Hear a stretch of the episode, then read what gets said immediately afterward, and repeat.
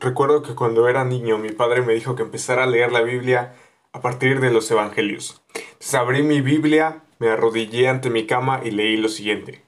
Libro de la genealogía de Jesucristo, hijo de David, hijo de Abraham. Y luego vino una lista casi interminable de nombres que apenas me alcanzaba para leer. Y lo siguiente que me pregunté fue, ¿para qué me sirven estos nombres? Luego lo volví a leer de adolescente y cuando llegaba a la parte de Mateo simplemente me saltaba ese primer capítulo. Y si has leído Mateo, seguramente has tenido una experiencia similar con las genealogías que nos presentan las escrituras. Y parece que son inútiles a simple vista, pero realmente tienen un significado muy profundo. Y no sé si te pasó, pero de pequeño en la escuela pedían que hicieran un árbol genealógico.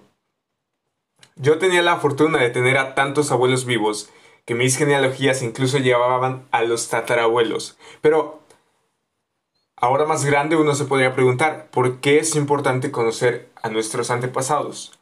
Y de niño principalmente estamos de acuerdo de que es para saber de dónde vienes, quiénes son tus parientes, etc. Pero algo curioso es que hoy, por ejemplo, puedes hacerte una muestra de sangre y llevarla a un laboratorio especial y ver de qué países provenían tus antepasados. Y a veces, cuando alguien, por ejemplo, deja una gran herencia, tienen que buscar en el árbol genealógico para ver si hay un familiar que reclame la herencia o simplemente si hay algún nombre en el testamento, poder ubicarlo. Entonces, ya sé que lo hagamos por diversión o por necesidad, realmente conocer de dónde venimos y quiénes son nuestros antepasados toma parte esencial de nuestra vida. Y para los judíos no era la excepción. Los judíos guardaban extensas genealogías para establecer la herencia y legitimidad de una persona, es decir, sus derechos de descendencia. Y Mateo escribe, cuando empieza su evangelio, en el verso 1 dice el libro de la genealogía de Jesucristo, hijo de David, hijo de Abraham. Y esto es para que veamos que Jesús es legalmente digno de reclamar el trono de David, es decir, el trono sobre el pueblo de Israel. Jesucristo viene de Jesús y Cristo, como le dijimos en el episodio pasado. El nombre de Jesús, que era su nombre del día a día, es Joshua en hebreo. Significa el Señor salva o el Señor es salvación. El título Cristo viene de la palabra griega Christos que significa ungido y es la traducción al griego de la palabra hebrea Mesías. Ahora, en el Antiguo Testamento, los profetas, los sacerdotes y los reyes eran ungidos con aceite. Por eso es importante este significado de Cristo o Cristos, que significa ungido. Porque esta unción, este derramamiento de aceite, dramatiza el derramamiento de la sabiduría y el poder del Espíritu Santo, que le daba la capacidad a esa persona, ya sea un profeta, un sacerdote o un rey, para cumplir su llamado. Y el Antiguo Testamento, es decir, los escritos antes de que naciera Jesús, el Antiguo Testamento promete la venida del siervo justo del Señor. Y entonces Mateo está aquí revelándonos que Jesús es ese Cristo, ese Mesías, ese Rey, ese libertador prometido.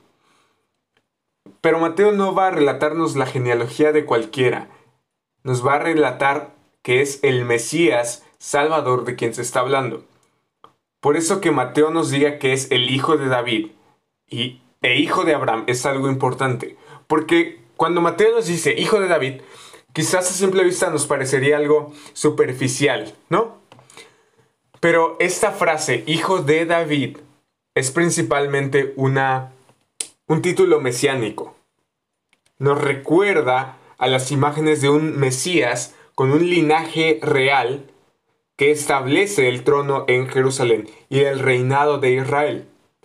Es decir, un descendiente del rey David y por lo tanto heredero al trono. Pero también que Mateo diga que es el hijo de Abraham provoca algo similar.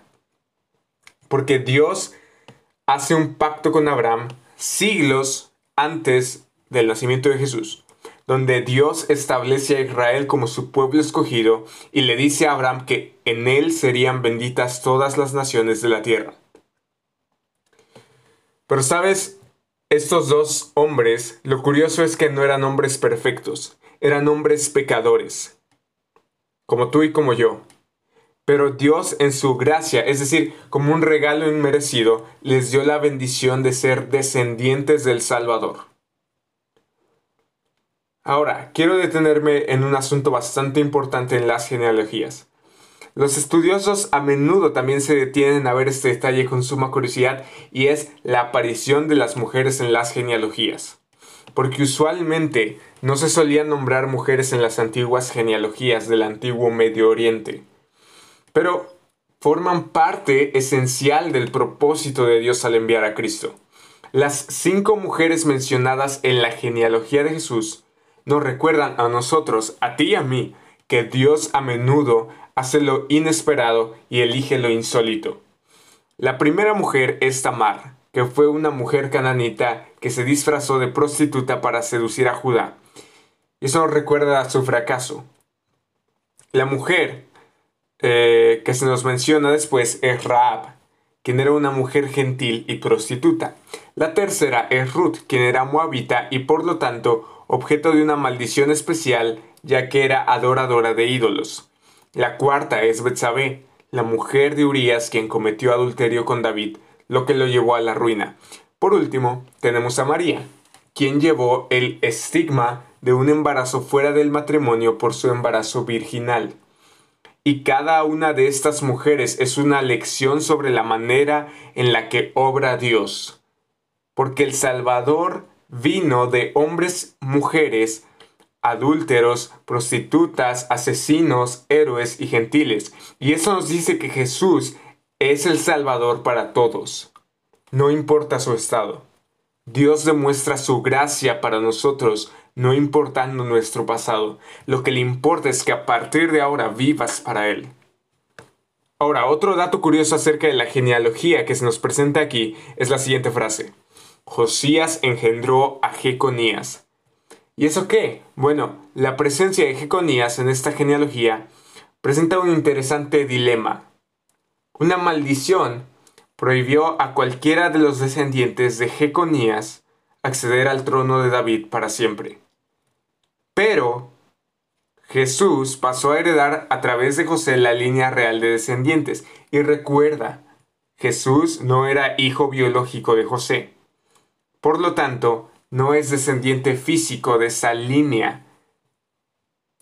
Es decir, la maldición no operó sobre él. Así que Jesús puede reclamar el trono de David sin que caiga en la maldición.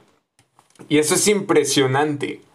Porque a pesar de que para ti y para mí la frase de Josías engendró a Jeconías no nos dice absolutamente nada,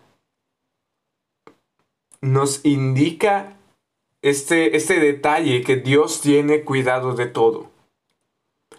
Aún en las pequeñas cosas que nos parecerían insignificantes. Dios es como un gran arquitecto que le presta atención hasta la más pequeña piedra. Dios es como un compositor que cuida cada nota de cada instrumento. Otra curiosidad está en la frase que dice, José, el marido de María, de la cual nació Jesús. Y esta es la única parte de la genealogía en la cual la palabra engendró no es utilizada. Porque siempre dice, eh, fulanito engendró a este otro y este engendró a aquel y este a aquel y este a aquel otro, etc. Pero en el caso de, de esta frase, José, el marido de María, de la cual nació Jesús, esta frase de, de la cual se refiere solamente a María. Y es una inusual forma en la que se presenta esta sección. Pero esto nos pone de manifiesto el hecho de que Jesús no era, en sentido estricto, descendiente de José. No obstante, la genealogía establece claramente su derecho al trono de David como legítimo heredero de José. Y yo no sé si puedes ver lo fascinante que es esto, porque todo está orquestado, Todo está dirigido por Dios. ¿Para qué? Para traer de manera asombrosa a nuestro Salvador, Jesucristo, quien murió en una cruz por ti y por mí. Mateo termina la genealogía diciendo de manera que todas las generaciones desde Abraham hasta David son 14 generaciones y desde David hasta la deportación a Babilonia 14 generaciones y desde la deportación a Babilonia hasta Cristo 14 generaciones. Y Mateo organiza la genealogía, como podemos ver, en tres grupos de 14. Y esto quizás con un propósito mnemotécnico, pero a nosotros nos muestra que Dios tiene un propósito en la historia. Porque los inicios de la historia que llevan a David, la monarquía que lleva al exilio en Babilonia y la historia de Israel después del exilio llevan y apuntan a Cristo. Todo en la escritura está con un propósito y eso es que mires a Cristo y cada página en la escritura tiene este propósito.